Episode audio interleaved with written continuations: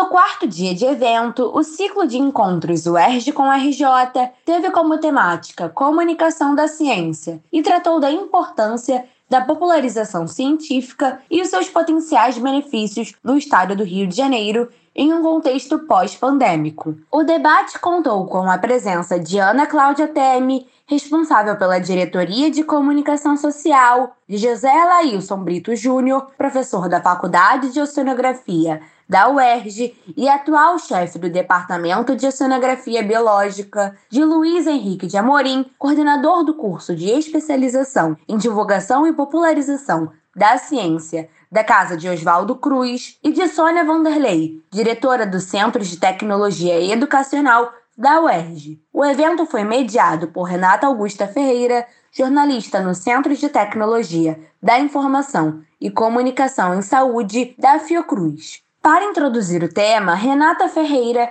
apontou que as pautas tratadas no debate são tanto de interesse regional como nacional. Além disso, a jornalista indicou que a comunicação da ciência é uma questão chave contemporânea, mas desafiadora. Ana Cláudia Teme deu início à participação dos convidados. De acordo com a diretora da Comuns, o momento atual é oportuno para promover discussões sobre o tema no estado do Rio de Janeiro, por estar relacionado historicamente à produção de conhecimento. Teme também retratou que o processo comunicativo faz parte da democracia. A comunicação é um direito social, tanto na sua dimensão individual como o direito que cada um de nós tem de acesso à informação, como na sua dimensão coletiva de construção da vida em sociedade. Não há democracia sem comunicação, sem informação, assim como não há cidadania científica sem comunicação. O professor da Faculdade de Oceanografia, José Brito, retratou que a sua trajetória acadêmica esteve permeada por uma noção de uma comunicação apenas entre os seus pares. Entretanto,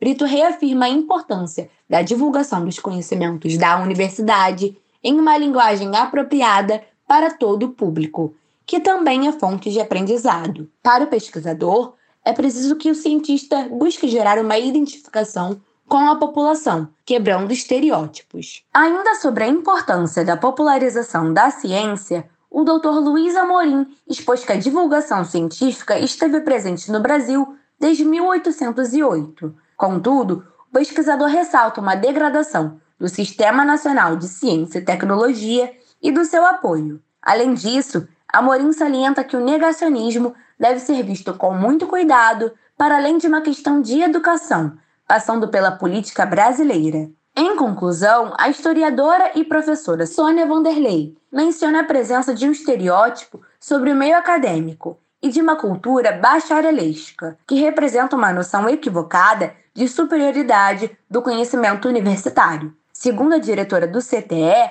é preciso quebrar a ideia de uma redoma de vidro. Primeira questão muito bem colocada é cientistas, é, é pesquisadores, é, acadêmicos de uma maneira geral, saírem, é, se permitirem sair dessa redoma.